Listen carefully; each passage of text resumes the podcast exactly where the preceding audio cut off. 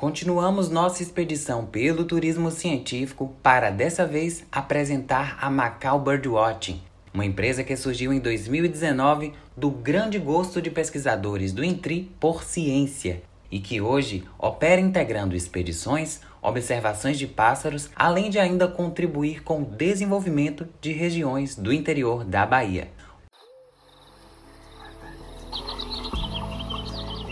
Podcast in Tree. Porque meio ambiente é vida.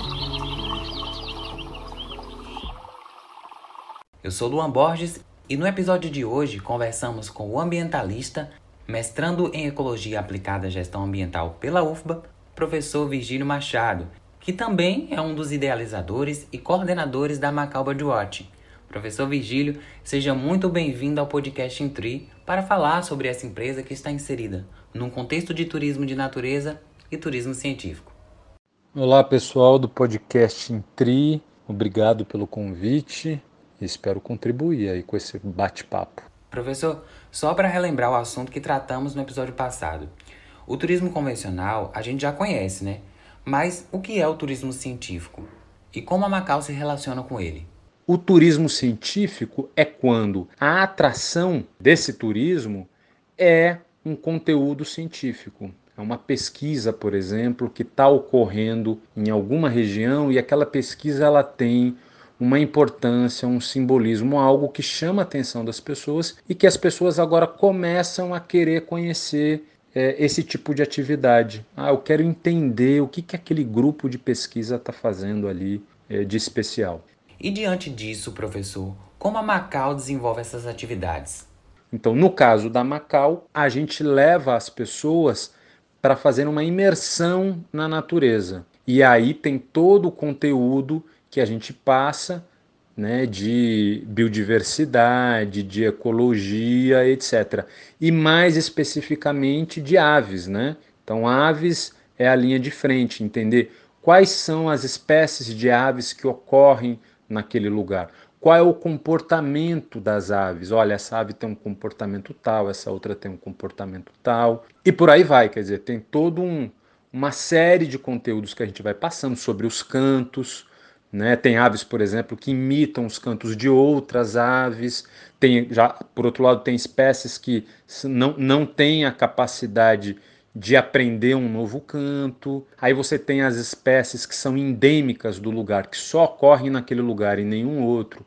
E você tem, por exemplo, as espécies cosmopolitas que ocorrem em praticamente numa, numa tem uma distribuição muito abrangente. Então tem um conteúdo é, muito rico para passar para pessoas que têm interesse de fazer um turismo de conteúdo, um turismo nesse caso científico, né? O nome do grupo é Macau Birdwatch, que significa, respectivamente, arara e observação de pássaros. Como esse grupo surgiu, professor Vigílio? Escolhemos o nome inglês porque inicialmente nossa, a nossa estratégia era alcançar o público estrangeiro.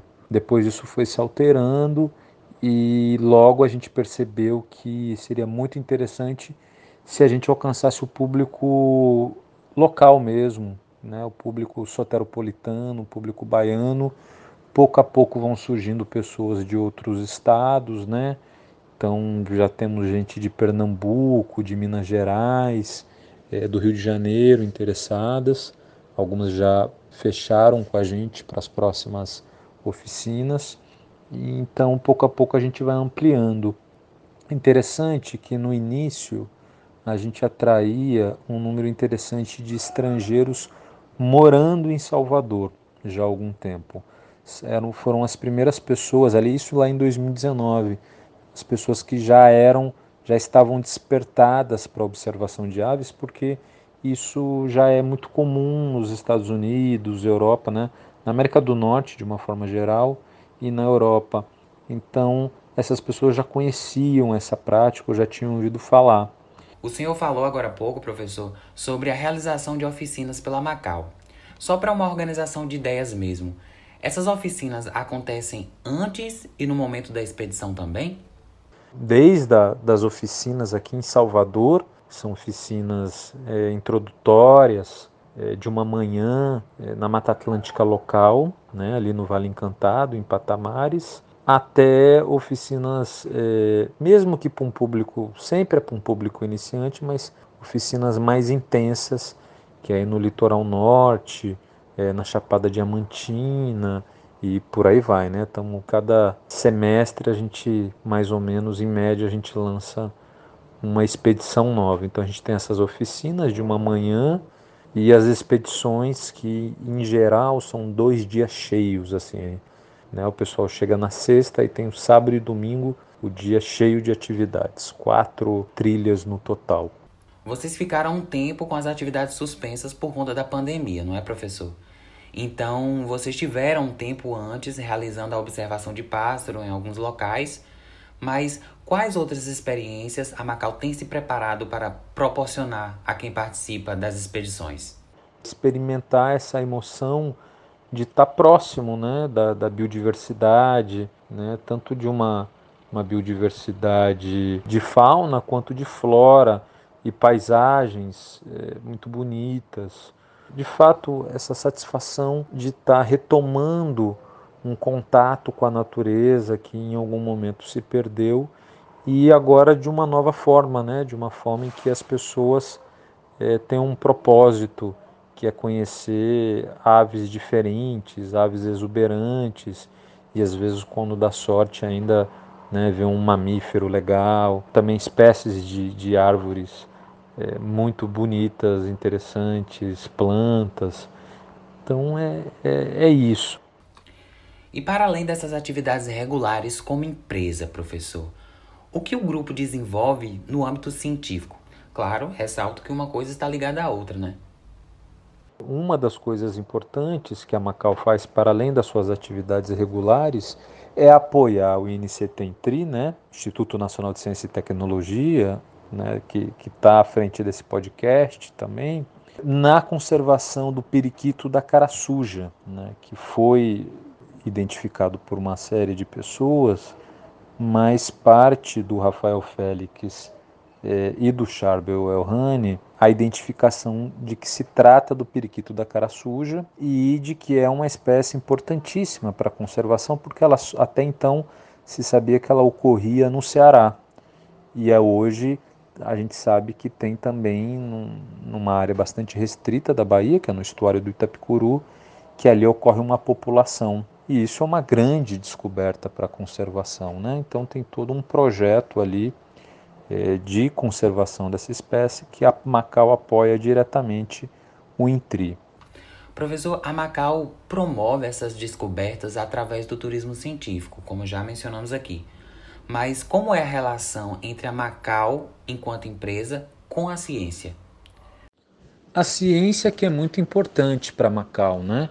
Acho que isso é muito interessante. É uma empresa é, reconhecer o papel da ciência, não só como um valor, mas como estratégia é, de desenvolvimento é, da empresa, né? de uma economia ecológica que a gente acredita.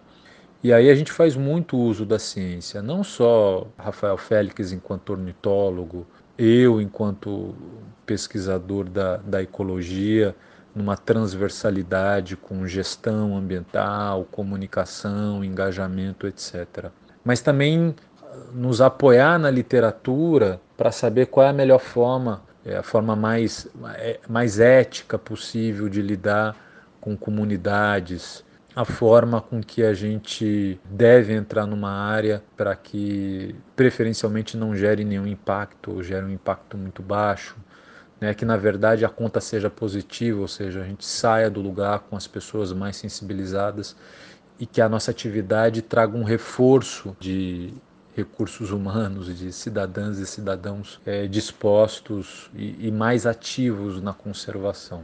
Professor, ficou claro agora em sua fala que a Macau precisa da ciência. Mas e a ciência precisa da Macau? De quais formas? A gente contribui com a ciência na medida em que a gente vai levantando dados, em que a gente vai é, aplicando a literatura científica né, para dar o retorno para pesquisadores e cientistas, né, dizendo que a gente acha que está funcionando, que não está funcionando. Então, acho que é estar tá na chuva, né? se molhando na chuva com os pesquisadores, com a academia, é, obviamente que com muita, muita humildade e, e, e muita vontade de contribuir mesmo.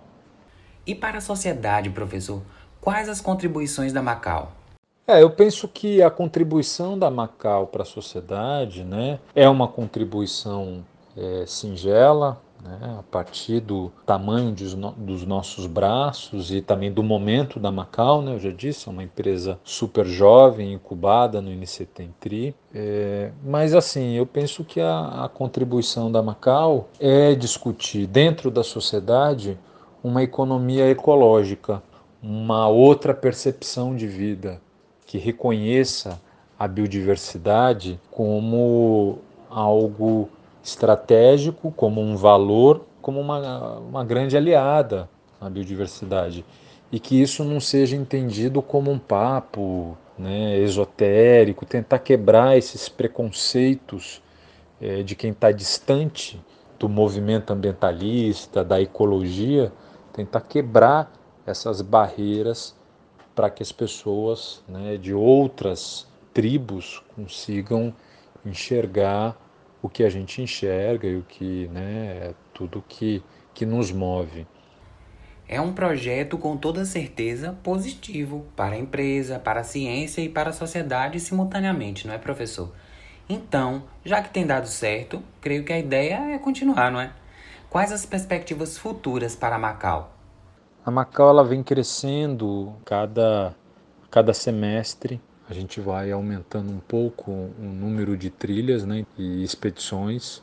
E aí eu, a gente confia muito que dois, três anos a gente vai estar tá com uma agenda cheia durante o ano de oficinas e expedições, é, formando público. Então a, perspectiva de, de formação de público vem funcionando a estratégia e também de crescimento sustentável. Isso a gente vem estar assistindo que isso está funcionando, né? Assistindo e, e, construindo isso, que é uma, uma preocupação nossa, né? um, um crescimento sustentável, mas sustentável para valer, né? Professor, o que é esse crescimento sustentável que o senhor fala? De quais formas isso acontece na prática? Então a gente remunera muito bem os guias locais, a gente tem uma preocupação em ativar a economia local, né, da, da, dos moradores do território que, que tem pequenas pousadas, pequenos restaurantes. Então a gente privilegia esses, esses pequenos negócios como, como o nosso, né, que é pequeno também. É, e a gente acha que isso é importante para ser um projeto sustentável. E qualquer pessoa pode participar, não é, professor? As pessoas podem participar é, das oficinas e das expedições. É, para além do que a gente já disse aqui, que é aproximação com a natureza, um, algo que tem de muito legal nessas oficinas e expedições é que a gente brinca que natureza atrai gente, atrai gente boa, né? Então sempre tem muita gente legal para se conhecer nessas, nessas programações. Então a gente conhece, acaba conhecendo muita gente legal. Então essa é a forma mais regular, né, que a gente sempre faz esse tipo de programação. Então, vale ficar de olho nas redes sociais da Macau através do arroba para saber quando vai acontecer as oficinas e as expedições. Lá nas redes sempre tem o contato e a explicação de como vai acontecer. Eu, particularmente, já vou ficar de olho. Professor, obrigado pela sua participação aqui no podcast Intri. Então valeu, adorei participar. Né? Mais uma vez quero agradecer o convite. É, contem comigo, todas e todos que estão nos ouvindo, um abraço.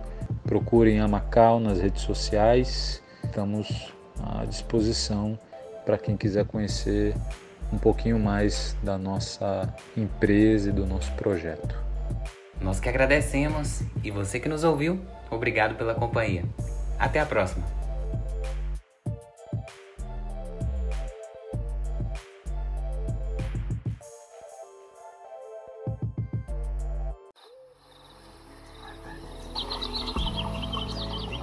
Podcast in Tree. Porque meio ambiente é vida.